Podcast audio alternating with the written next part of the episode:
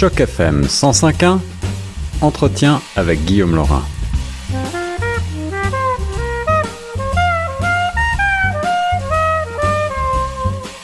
Bon après-midi à toutes et à tous. Ici Guillaume Laurin sur les ondes de choc FM 105.1 avec notre spécialiste en sciences de religion, le professeur Norman Cornette, qui a souhaité intervenir euh, de nouveau sur la question ô combien épineuse de la loi 21 au Québec, cette interdiction sur les symboles religieux qui continue euh, de bouleverser et euh, c'est un point de vue de, des journaux américains du New York Times avec un article signé Dan Bilewski euh, publié le 8 mars, journée internationale de la femme, qui a décidé, le professeur Cornette, à rebondir sur ce sujet. Euh, professeur, bonjour.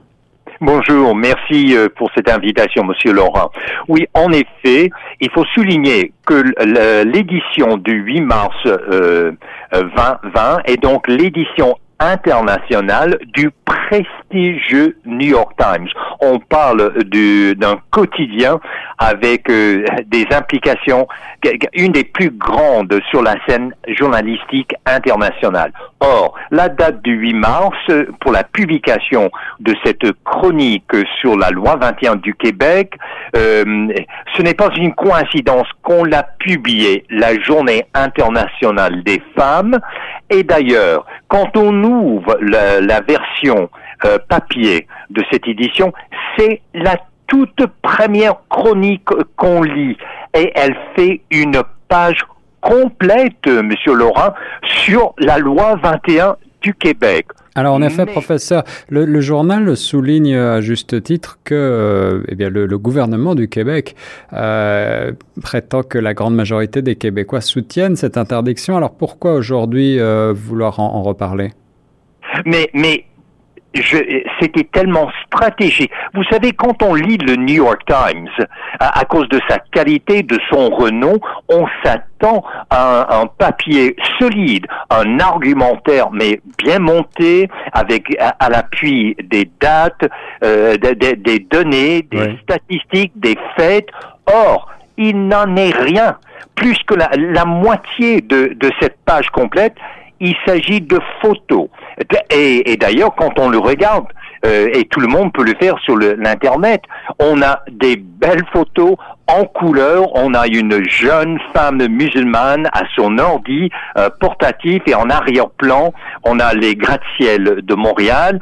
Et en dessous, on, on, indique le nom de parce que il s'agit de quatre témoignage. Donc, tout la, portée de cette chronique, euh, Monsieur Laurent, ce n'est pas sur l'argumentaire, ce n'est pas sur les faits, ce n'est pas sur les données, ce n'est pas sur les statistiques, et on ne fait aucune référence ni à la science politique, ni encore moins à la, à la philosophie politique, mais au contraire, c'est d'abord l'impact visuel, elle est encore plus fort sur l'Internet où tout est en couleur et il y a la charge affective.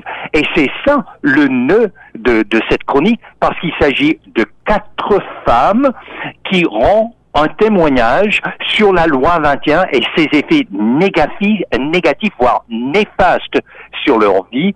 Et les, quatre femmes sont Nour Farhat, avocate musulmane, et c'est elle qui prend presque un tiers de la page.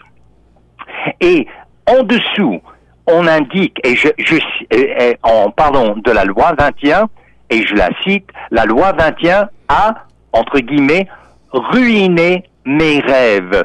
Fin de citation. Deuxième femme, euh, Amrit Kaur, qui est enseignante sikh, qui, elle, a quitté le Québec pour la Colombie-Britannique. D'ailleurs, ça, ça a fait les, déjà fait les manchettes, euh, parce que le reste du Canada euh, fait grand cas, n'est-ce pas, de la loi 21. Mais pour que le New York Times, et moi, je, je m'attends comme lecteur, comme professeur, je m'attends à, une qualité, à une profondeur. Je m'attends à quelque chose qui est bien construit, bien monté comme argument et bien présenté. Or, c'est et l'impact visuel et la charge affective, parce que là, cette, jeune femme américaine dit qu'elle est exilée dans son propre pays. Encore cette force de frappe euh, émotionnelle. Euh, et la troisième euh, femme, et on voit très bien sa photo, il s'agit d'une enseignante juive orthodoxe qui porte, qui se couvre la tête à cause de la loi juive pour faire preuve de son mariage. Il, s'agit de Carolyn Gurr. Et puis là, encore un témoignage à l'appui, mais quand on parle d'un argumentaire, il n'y est pas. Or, on a droit, on s'attend à quelque chose de vraiment fouillé dans le New York Times.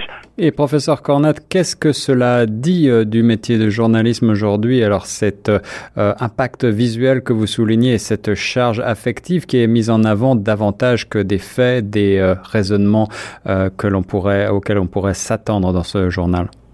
Mais, évidemment, il y a là des questions de motivation de la part du New York Times qui, on est en droit de se demander, Monsieur Laurent, à quel point est-ce que les responsables sont bien informés, bien au courant de, la loi 21, de ces enjeux, pour qu'au lieu de nous présenter quelque chose de solide, on n'a que, des photos et, que cette charge affective. Et c'est d'autant plus. Regardez, comme disait Marshall McLuhan, l'expert en communication, ce qu'on communique, c'est d'abord, c'est la Journée internationale des femmes eh bien, les femmes, euh, il y a la discrimination envers les femmes euh, à, cause de la loi 21, et qui plus est, les, et, on le dit carrément dans, la chronique, les femmes sont victimes de la loi 21.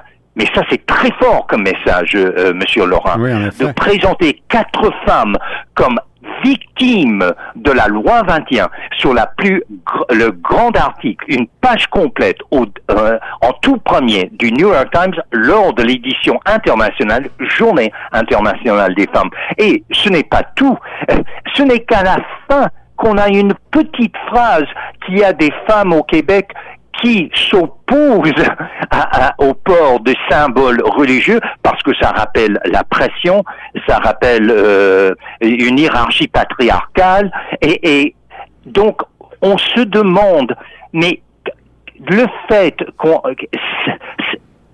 ce n'est pas loin de se demander mais s'agit-il d'une stratégie, d'une tactique, qu'on va chercher les émotions, on, va chercher sur le plan affectif au lieu de faire face. Et d'ailleurs, cette enseignante juive, et, je veux, je veux souligner à tout point de vue, je ne, je, comprends en tant que spécialiste en sciences des religions, je comprends tout à fait que pour ces quatre femmes, il y a des cas de confiance, il y a des convictions religieuses. Et ça, je le reconnais d'emblée. Et certes, quand on, quand on souligne la journée internationale des, femmes, oui, il faut il faut dire haut et fort qu'il y a la discrimination, qu'il y a des victimes. Euh, les femmes sont euh, victimes, mais de situer la loi 21 comme tout ça dans le cadre de la loi 21, psychologiquement, implicitement, euh, euh Monsieur euh, Laurent, c'est tellement fort. De plus, la, jeune, euh, l'enseignante juive Carolyn Guerre, G-E-H-R, elle dit qu'elle porte justement quelque chose sur la tête à cause de la loi juive. Or, justement, le nœud de la question, qu'est-ce dans l'espace public, et je rappelle à l'auditoire de Choc FM que la loi 21 s'applique uniquement dans l'espace public et seulement quand on occupe des positions d'autorité dans le mhm. secteur public. Ça n'a rien à voir avec la vie privée, avec la, la dimension personnelle. Mais qu'est-ce qui va primer? En, société, dans l'espace public, est-ce que c'est la conscience et la loi religieuse ou bien la loi civile? Professeur Cornette, vous semblez euh, remettre euh, en cause, même si on ne peut pas forcément remettre en, question la rigueur et l'intégrité journalistique d'un journal aussi prestigieux que le New York Times, euh, vous laissez penser que peut-être la recherche d'un certain sensationnalisme, il y avait un journal français qui, dont le slogan c'était le poids des mots, le choc des photos, cela s'applique assez bien à cet article. Est-ce que vous pensez que le, le New York Times a un avis un petit peu biaisé sur la question ou en tout cas cherche peut-être à, faire euh, parler de lui avec ce genre d'article plus oui, tout à fait. Ça m'étonne d'un jour, d'un quotidien aussi, aussi prestigieux, d'envergure internationale, que le journal n'a pas fait preuve de rigueur et que ce n'est pas fouillé, que ce n'est pas appuyé, eh bien que, que, c'est sur le choc des photos et la charge euh, des témoignages.